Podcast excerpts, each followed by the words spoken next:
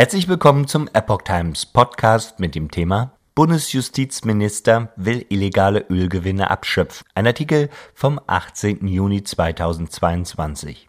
Bundesjustizminister Marco Buschmann, FDP, hat sich positiv zu den Plänen von Wirtschaftsminister Robert Habeck, Grüne, geäußert, das Kartellrecht angesichts der trotz des Tankrabatts hohen Spritpreise zu verschärfen.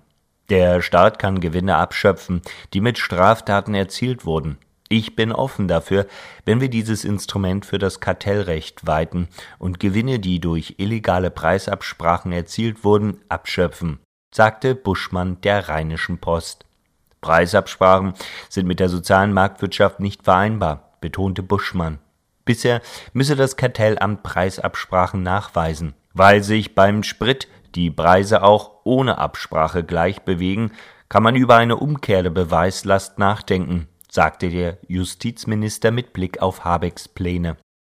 Habeck hatte am vergangenen Wochenende angekündigt, das Kartellamt mit mehr Eingriffsmöglichkeiten auszustatten. Hintergrund sind Vorwürfe an Ölkonzerne, den milliardenschweren Tankrabatt der Regierung nur teilweise an Verbraucher weiterzugeben. Ich bin gespannt auf Habecks Gesetzesvorschlag, sagte Buschmann. Er betonte zugleich, der Tankrabatt wirkt und wird gut angenommen. Das zeige eine Studie des IFO-Instituts, wonach der Rabatt weitgehend an der Zapfsäule ankomme